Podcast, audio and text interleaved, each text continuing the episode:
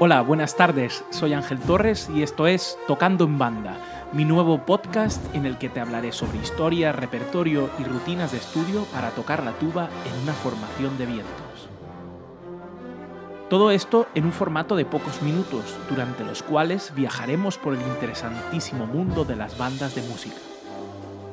Pero no solamente de hablar va a ir el asunto, también de tocar y mucho para presentarte los principales pasajes de su repertorio. Sí, has oído bien, repertorio de banda para tuba, ese gran olvidado. Sin más contemplaciones, empezamos. Buenas tardes, hoy tengo el privilegio de poder entrevistarme, hablar casi tomando un café por las horas que son, son las 4 y algo de la tarde, hora peninsular en España y nada, con el magnífico eh, Oscar Navarro. ¿Qué tal, Oscar? ¿Cómo estás? Muy bien, muy bien. Un placer y muchas gracias por la invitación. Muchas gracias a ti porque sé que tienes una agenda súper apretada y aún así has sacado tiempo para hablar con, tocando en banda, ¿no? Con, conmigo en este caso y te lo agradezco, te lo agradezco muchísimo. Bueno, para ir al grano, en primer lugar me gustaría saber, pues, quién es Oscar Navarro, ¿no? Nuestros oyentes querrán saber quién es Oscar Navarro, así que cuéntanos sobre tu infancia, primeros estudios, los inicios de tu carrera como músico, vamos, básicamente. Bueno, pues eh, con respecto a mis inicios, mi infancia, creo que es algo, no es algo fuera de lo común, es algo bastante, bastante normal para cualquier músico. Yo empecé, mi primer contacto, digamos, directo con la música fue en el colegio donde, pues como la grandísima mayoría, todos hemos cantado o hemos hecho coro o hemos tocado la flauta dulce. Entonces, bueno, eso fue, digamos, mi primer contacto con la música. Y es cierto que durante mi etapa de, estudiante en el colegio, eh, nuestro profesor de música, pues logró encontrar algo, ¿no? Algo especial, algo que destacaba en mí. Y fue él mismo, ¿no? El que dio ese, me dio ese primer empujón para lanzarme al, mundo de la música desde muy jovencito. Cuando digo el mundo de la música, es que mis inicios fueron en el propio colegio, en una tuna, eh, tocando la bandurria. O sea, eso fue directamente el inicio, ¿no? Entonces, bueno, eh, durante esa, época, esos primeros añitos tocando allí en, en, la tuna del colegio, ciertamente era el mismo profesor el que dirigía la tuna, el mismo profesor que me daba clase en el colegio. Entonces, fue él el que también puso otra vez el ojo en mí, ¿no? Diciendo, ostras, se aprende las canciones de memoria, las partituras muchas veces no se las trae porque las tiene todas aquí, pues tiene muy buen oído, empezó a detectar cosas y al final pues fue él quien ya contactó más con mis padres y me dijo y les dijo, oye, yo creo que el, el chaval vale para la música, así que creo que deberíais de pensaros la opción de poder llevarlo al conservatorio y que escoja un instrumento y, bueno, que se inicie por ahí, ¿no? Es por ese camino. Entonces, bueno, esos fueron los, los inicios, ¿no? Como, como, digo, como mucha gente, pues pasé el conservatorio, a la vez también formé parte de la banda de mi pueblo.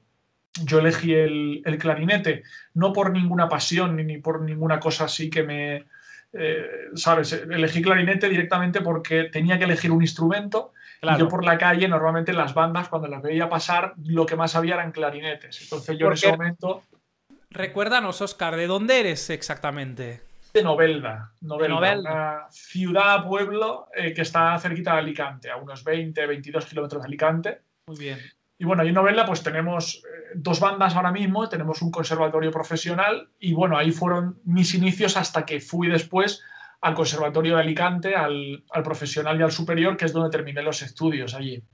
En clarinete también, entiendo. De clarinete. Estoy hablando todo el tiempo de clarinete porque no. Mi contacto con la composición eh, realmente empezó a la vez que cuando con el clarinete, pero era como un hobby, ¿no? Una manera de hacer algo que me divertía. Fue después, posteriormente, cuando ya terminé mi grado superior de clarinete y todo, fue cuando realmente me lo tomé en serio, ¿no? Y decidí eh, ir a por ello. Pero mientras tanto, pues el tema de la composición era como algo más por hobby, ¿no? Hacía mis arreglitos con la banda eh, o para mi grupito, yo tocaba en un cuarteto de clarinetes, entonces hacía arreglos para ese cuarteto. Claro. Bueno, ahí empecé a tantearlo. Qué bueno, claro, fantástico. Es, ¿eh? me encanta cuando la gente me decís siempre compositores, directores, intérpretes, todo el mundo me dice que se inician las bandas del pueblo, ¿no? En este caso, casi todos geográficamente pertenecéis a lo que sería el levante español, para que nos entienda la gente que nos escucha desde Sudamérica.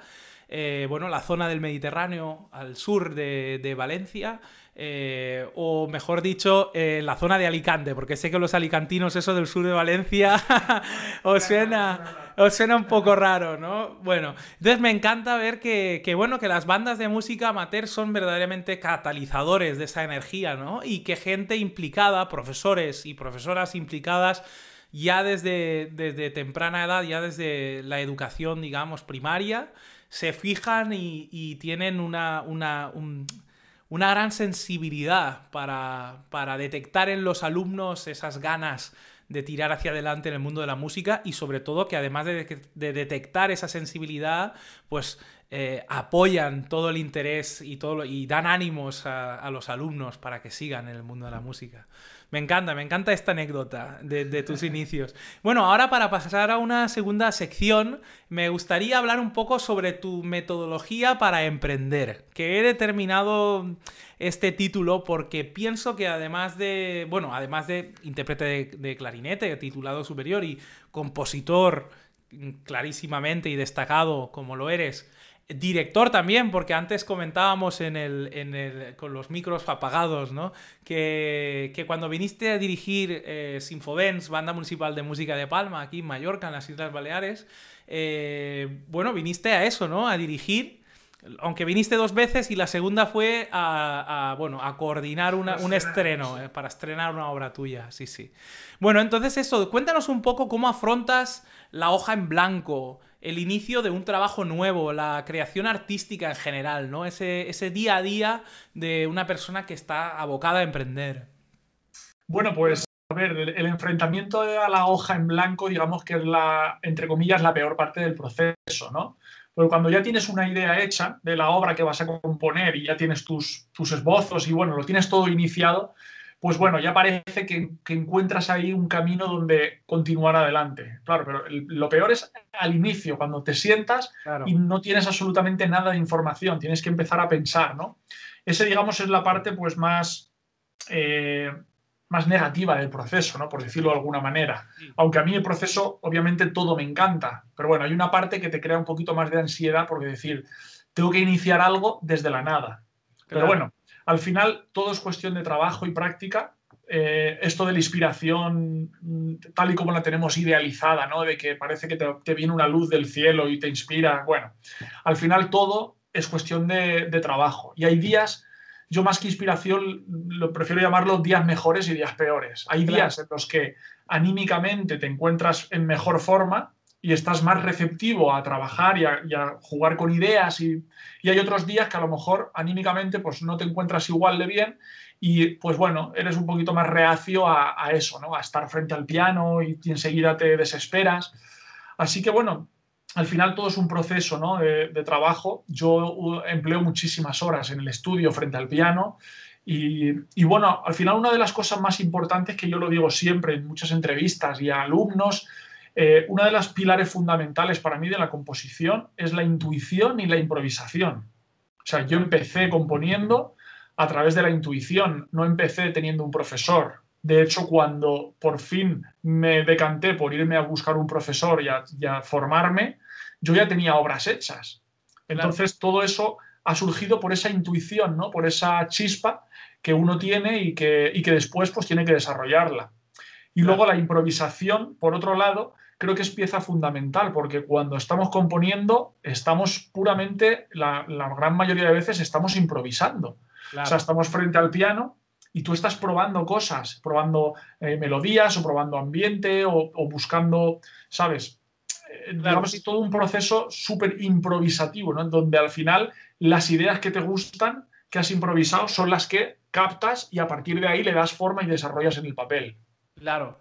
Claro, es fantástico ver esta parte muy, muy propia del, proceso artístico, ¿no? Esos inicios eh, casi sin metodología, ¿no? Esos son como inicios acercándose a, la infancia desde, el buen punto de vista, o sea, quiero decirlo positivamente, ¿no?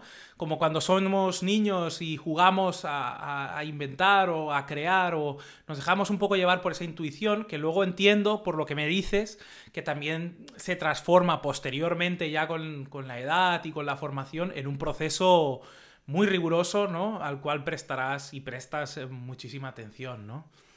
Claro, claro, al final, cuando ya, ya digamos, has explotado ese lado de, intuición y de improvisación, todo eso es como un bombardeo de ideas, ¿no? Cuantas más tengas, mejor. Lo único que llega a un punto en que tú tienes que poner orden ahí. ¿no? Ya tienes que enfrentarte a una obra, tiene que tener una estructura musical. Eh, entonces, ya hay un proceso más técnico, entre comillas, donde necesitas esa, esa digamos, formación y, llenar tu caja de herramientas, ¿no? Para al final sacar la obra adelante. Entonces, esa parte es súper importante. Sí, sí, sí. ¿Y dónde decidiste, perdón que te haya interrumpido, dónde decidiste eh, formarte? Me refiero ya a nivel eh, compositivo. Bien, pues yo, eh, como te he comentado, mis inicios fueron todo directamente autodidacta. Una vez terminé el superior de clarinete, casi a la misma vez, ya decidí irme a, estudiar con mi maestro, Ferrer Ferran, en Valencia. Él tiene una academia privada que se llama eh, Allegro International Music Academy. Y fue en esta academia privada donde yo hice todos mis estudios. O sea, yo no pasé por, por el conservatorio, sino por una academia privada. Y ahí, pues, eh, di clases de composición, di clases de contrapunto, orquestación, dirección. O sea, hice mis clases allí pero a una manera como más personalizada, ¿no? Un poquito hecho el traje más a mi medida, porque yo elegía los días que, tenía las clases, los días que podía ir, eh, elegía las obras que íbamos a trabajar o, qué obra quería trabajar, o sea, el proceso a lo mejor es como, es como más libre, ¿no? Un poquito más informal que el proceso de, estudiar composición en el conservatorio. Fue allí, fue allí únicamente con Ferrer Ferran y posteriormente ya hice la especialización de música de cine. Eh, fue cuando marché a Los Ángeles, a la Universidad del Sur de California. Ah, allí fue directamente una especialización ¿no? de, digamos, de mi carrera que había hecho de composición. Eh, me cogí la vía de la música para cine.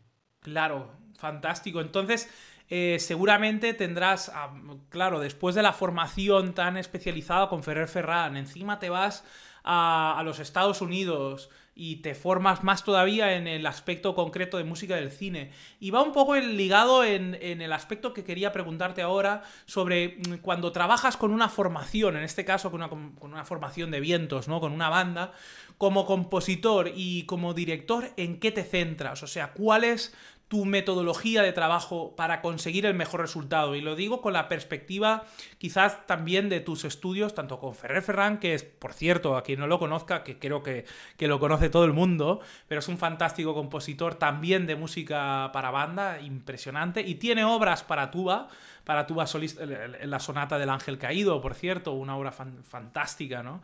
Quien, quien, no lo conozca, que, que, se, que se anote el nombre, Ferrer Ferran, sobre todo para nuestros, nuestros oyentes de fuera. Yo creo que será muy raro, pero como tenemos oyentes de todo el mundo, pues por si, de por si acaso, ¿no? Entonces cuéntanos un poco esa metodología de trabajo para exprimir al máximo la formación, ¿no? Bueno, a ver, eh, en mi caso, gracias a Dios, pues me he formado en las dos partes, ¿no? Tanto como compositor como como director. Entonces, bueno, tengo la suerte eh, de poder enfrentarme a una obra mía yo mismo desde el podium, ¿no? Frente a la banda o a la orquesta. Entonces, bueno, como compositor, obviamente lo que busco cuando estoy trabajando una obra nueva es que la sonoridad ¿no? de todo el conjunto sea lo más parecido a la sonoridad que yo tenía en la cabeza y que tengo en la cabeza cuando estoy creando esa obra. Claro. O sea, al final todo es cuestión de imaginación y esa imaginación después cobra vida con la, con la banda o con la orquesta. Entonces, bueno, siempre buscas que sea tal y como tú lo tenías pensado.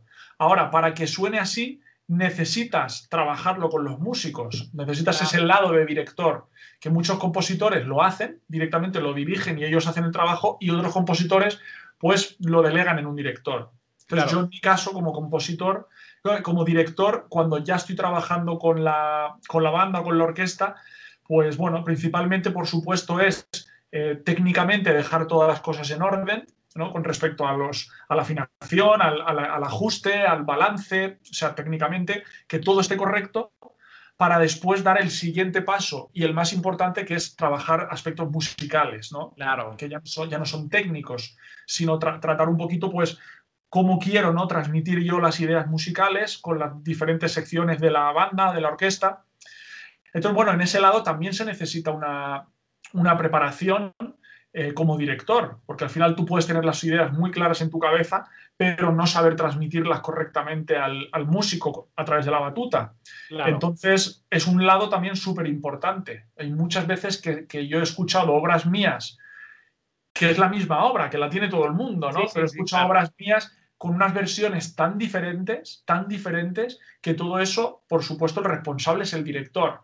Entonces, la figura del director tiene que conocer muy bien al compositor, tiene que conocer muy bien la obra para que ese trabajo que hace con el grupo al final sea lo más parecido a la idea mm, original del, compositor. Claro. Pues mira, eso justamente enlaza con otra de mis preguntas, que era eh, qué consejos podías darnos a la sección de graves, y nosotros, bueno, yo toco la tuba, ¿no? En mis oyentes creo que muchos eh, son tubistas, pero también hay otra gente que, bueno, toca otros instrumentos o que quizás eh, ni siquiera sean músicos. Pero en este caso concreto de la pregunta eh, sería para la sección de graves, ¿cómo cómo mejorar el resultado final? Como conjunto, digamos, ¿no? Como sección que aportar al conjunto, porque ahora estás diciendo eso de crear la sonoridad, sobre todo una sonoridad próxima a la idea del compositor, que en este caso serías tú mismo. Claro, a ver, pues esta, este comentario os sirve para la sección de los graves, pero se puede llevar a cualquiera de las secciones. Pero bueno, al final eh, al final tocar en grupo es, tocar en equipo. Somos un ah. equipo, ¿no? Como un equipo de fútbol.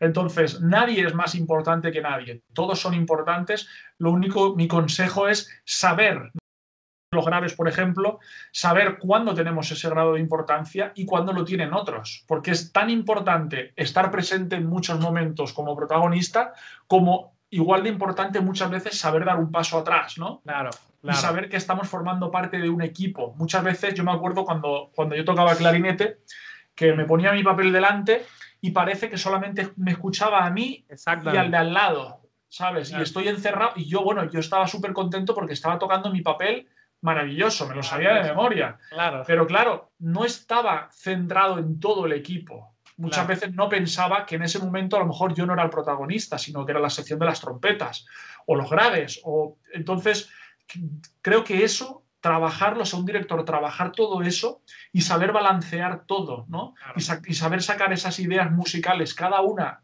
dependiendo de la sección donde está escrita, eso es parte fundamental. Entonces, mi consejo para la sección de los graves, que ya te digo que vale para todas, Sobre todo es ser conscientes y abrir los oídos, ¿no? Saber, saber que estamos formando parte de un equipo y que a veces somos muy importantes y otras veces tenemos que saber quién tiene esa importancia y jugar con eso. Claro, me parece acertadísimo el comentario porque lo que tú dices, a veces estamos tocando y nos ensimismamos tantísimo en, nuestra parte, exclusivamente en nuestra parte. Yo, por ejemplo, que toco la tuba, solo la parte de tuba. Aquí ponía tres Fs o dos Ps o aquí ponía una, una raya o un punto, pero no ves el contexto, la finalidad de la obra. Eh, bueno, un poco el carácter de la obra, las secciones, qué están haciendo otras secciones, y quien tiene la mayor perspectiva de todo eso, porque en lugar de tener una partichela, una parte, tiene el guion general, pues es el director. Y si además, como es tu caso, además de ser el director de la obra que, se está tocando, es el compositor de esa misma obra, pues bueno, ya nos puede dar una perspectiva fantástica. Bueno, pongo, pues, perdona, siempre pongo un ejemplo súper sencillo, ¿no? Que es fijarnos, por ejemplo, en una, en una banda de jazz, ¿vale? Cuando hacen una jam session, que son a lo mejor cinco músicos, claro. Eh, si te das cuenta, cada vez pasa el protagonismo de uno a otro y al final llega un momento de explosión donde todos son protagonistas. Y muchas veces te das cuenta de que a lo mejor el protagonista en esa, en esa jam session es la trompeta, pero ves al pianista o al, o al contrabajo disfrutar tanto acompañando, sabes que al final eso es lo que hace que, que salgan unas versiones impresionantes ¿no? de la música. Entonces, si llevamos esto a una banda o a una orquesta, es exactamente lo mismo, ¿no? Y al final ese compañerismo y ese trabajo en equipo hace que, la música fluya, ¿no? Y salga sola. Sí, me encanta esa comparación, ese compañerismo, porque al final es esto, ¿no? Es ser como ser buenos ciudadanos, ¿no? O sea, ser ciudadanos en su, en su máxima expresión de la palabra o del concepto de ciudadanía, ¿no? En ese sentido, ¿no? Porque cuando formamos parte de un conjunto es exactamente eso, formamos parte de un conjunto. Quizás tenemos una voz principal, quizás una secundaria, alguna de acompañamiento o alguna de lo que sea, pero formamos parte de, una sección, de un todo, ¿no? Pues primero de una cuerda, de una sección y, por supuesto de un todo, de un resultado. Entonces, esto me lanza ya a preguntarte directamente el estado de la cuestión del momento de este podcast, que es, bueno, la magnífica obra Libertadores me encantaría que nos explicases un poco sobre, sobre bueno, el tema de la obra, eh, cómo, la, cómo la creaste, cómo la concebiste, qué idea tienes, qué nos puedes contar y, qué nos puedes aportar para los que intentamos tocarla, porque menudo, menudo papelón de tuba que, tenemos, vamos. Pues Libertadores, a ver, este año hace 10 años ya que la, que la compuse, si no me salen mal las cuentas, hace ya 10 años y bueno, la verdad es que cuando, cuando inicié esta obra, ¿no? cuando, cuando empecé los primeros compases, una de las cosas que iba buscando era, lo más importante era trasladar eh, al público, ¿no? o trasladarnos todos a, ese Amazonas, ¿no? Que, que, todos hemos visto, yo no he ido allí personalmente, pero bueno, todos conocemos el Amazonas, ¿no? Y, y bueno, yo quería hacer un viaje, ¿no? O hacer a la gente viajar hasta, hasta el corazón del Amazonas a través de la música. Entonces busqué todos los recursos posibles que en su momento se me ocurrieron para hacer ese viaje lo más creíble. Entonces, musicalmente es una obra que tiene su complejidad, ¿no? Eh, es una obra que, hay que trabajar, que hay que, hay que sacar adelante con esfuerzo y con trabajo, pero el resultado al final, cuando se hace todo el trabajo correcto, creo que es un resultado que, que se ve, ¿no? A, la orden, está a la orden del día. Ves muchísimas bandas tocando la obra, eh, muchísimo público súper receptivo con esta obra, y eso es porque al final el mensaje ha llegado, ¿no? Eh, esto ya te digo, lo, inicié hace 10 años. Nunca, nunca empiezo una obra diciendo voy a hacer un, un éxito, ¿no? O un hit o un pelotazo. Nunca empiezo una obra así porque es algo que nunca se puede prever ni nunca se sabe. Lo que sí recuerdo es toda la ilusión y la motivación que tenía yo a la hora de empezar a hacer Libertadores, ¿no? Todas las ideas que pasaban por mi cabeza, desde todo el tema de la percusión corporal, la parte de los cánticos, los tambores del final, o sea, todo eso no dejan de ser recursos para hacer creíble la historia. Entonces, cuando estamos con una banda o con una orquesta, tenemos muchos más recursos aparte de nuestro instrumento, los tenemos al alcance de la mano. Entonces, eso también hay que explotarlo, no solamente tocar bien las notas y muy afinadas. Claro, es fantástico porque recuerdo la experiencia de haber tocado varias veces Libertadores y es una maravilla porque incluso el intérprete, mm, como intérprete, te transportas, ¿no? Te transportas a esa Amazonía, digamos, y, con los cánticos, con, la percusión corporal, eh, con el ambiente que se genera, con la cantidad de instrumentos de, percusión ¿no? que, que aparecen durante la obra. Y luego incluso en, bueno, en, la parte del, de nuestro solo, digamos, del solo de tuba, aunque también, bueno, tiene mucha importancia, si no recuerdo mal, es flauta, corrígeme, y, marimba, ¿puede ser? O... Flauta, marimba y tuba. Muy bien, flauta, marimba. Lo he dicho bien, me lo sé. Pero a veces confundo ya con tantas obras. Entonces, esa, esa, mixtura tan, tan exótica, ¿no?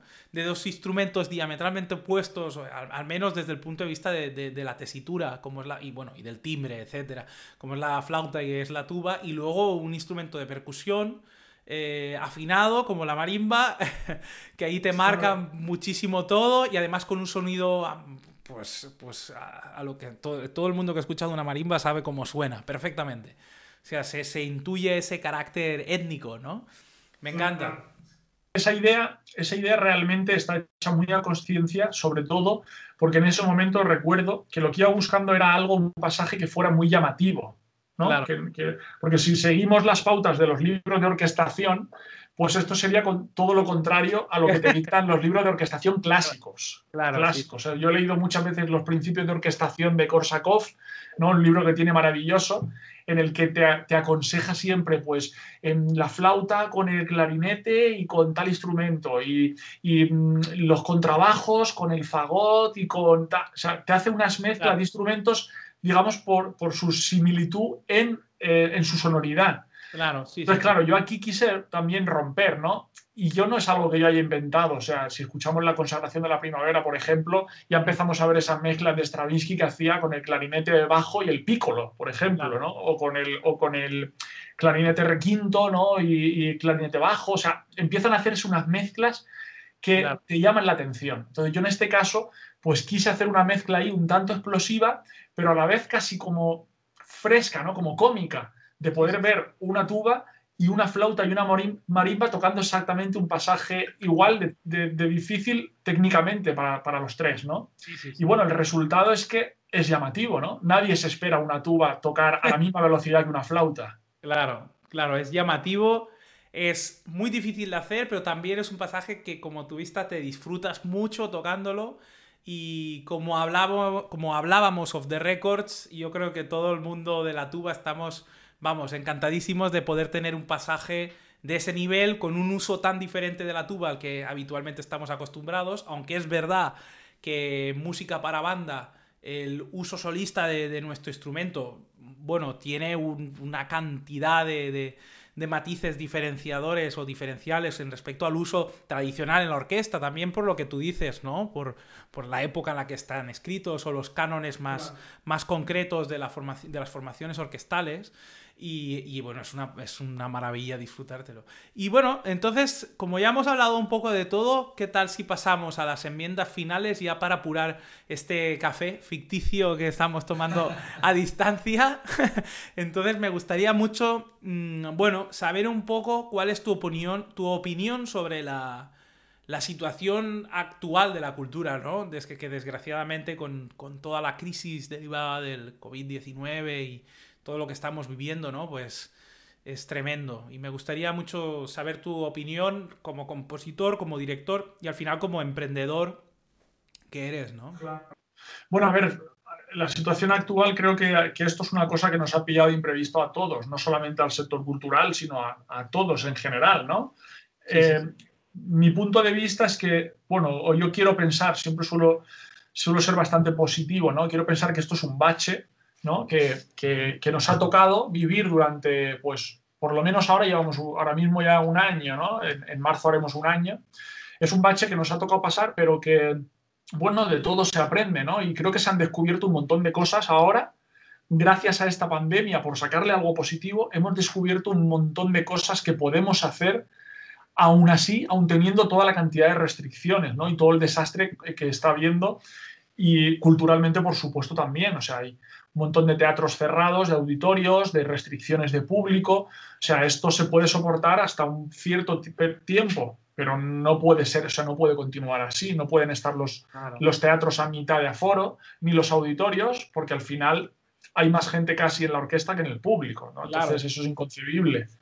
Eh, entonces, bueno, yo por, eso digo que es un bache que nos ha tocado pasar, tenemos que ser positivos y sobre todo luchar por mantener esa llama ¿no? encendida de, que tenemos los músicos y los artistas en general, para que esto no nos haga venirnos abajo ¿no? y tirar la toalla y pensar que, bueno, esto es un desastre, que ya no vamos a poder recuperar.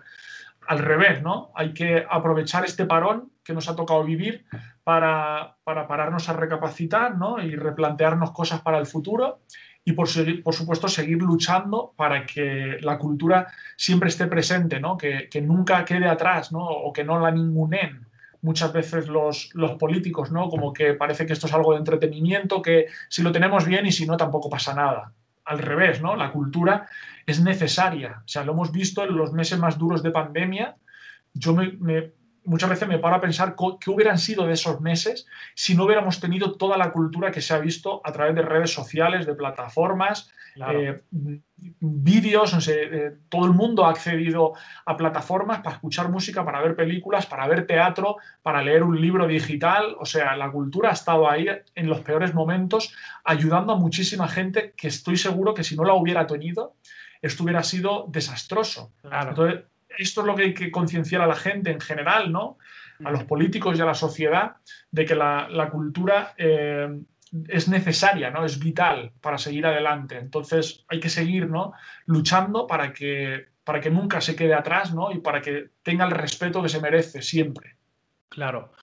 Buenísimo el mensaje. Justo te iba a, pedir que, qué mensaje querrías lanzar a nuestros oyentes, pero creo que ha quedado clarísimo, ¿no? Que la cultura es imprescindible, que la cultura pues, nos hace más seres humanos, nos hace, mejores ciudadanos, nos hace mejores personas y, sobre todo nos sirve para afrontar momentos eh, pues bueno, tan nefastos como los que estamos atravesando ahora mismo, ¿no? Eh, por los que estamos atravesando, que son, son desastrosos. Pero para quedarnos en algo positivo, eh, simplemente, pues eso, una pequeña eh, despedida o reflexión final, finalísima, después de esta tan preciosa reflexión que has hecho para los oyentes de Tocando en Banda. Entonces, total libertad.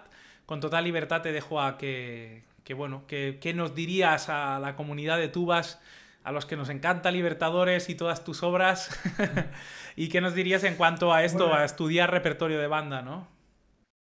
Claro, bueno, a la comunidad de, a la comunidad de tubas, por supuesto, ¿no? que, sigan ¿no? con esa motivación, sobre todo que, sigan disfrutando de su, de su instrumento. ¿no? Lo mismo sea tuba, que sea clarinete, que sea fagot, da igual. Lo importante, lo, esencial es disfrutar de, con lo que uno hace. ¿no? Y pese ahora a los tiempos que nos ha tocado vivir, pues bueno, hay que sacar la parte positiva eh, y, eso, ¿no? Y mantenerla, como he dicho antes, mantener la llama viva, seguir motivados, seguir haciendo cosas que nos mantengan, nos mantengan motivados. Y en nuestro caso, los, músicos, bueno, estamos hechos de otra pasta y, creo que, esto lo solucionaremos eh, positivamente, ¿no? Y saldremos todavía más fuerte y con, y con más ganas, ¿no? De volver a los escenarios y seguir haciendo lo que de verdad Mm, amamos ¿no? y, que nos encanta, que es hacer música y transmitir, digamos, todo este mensaje musical al público. Así que mi mensaje es mucho ánimo, mucho positivismo y sobre todo eso, mantener ahí el, espíritu y la llama viva porque de esto saldremos segurísimo. Muy bien, muchísimas gracias Oscar y nada, ha sido todo un placer. Y ya para cerrar este podcast, simplemente deciros que muchas gracias por estos 10 capítulos, por estar siempre escuchándonos ahí detrás. Eh, y bueno, gracias por todo y sobre todo gracias a ti, Oscar, por querer cerrar este primer ciclo o esta primera temporada de Tocando en Banda. Muchas Muchísimas gracias por la invitación, Ángel. Muchas gracias. Un fuerte abrazo.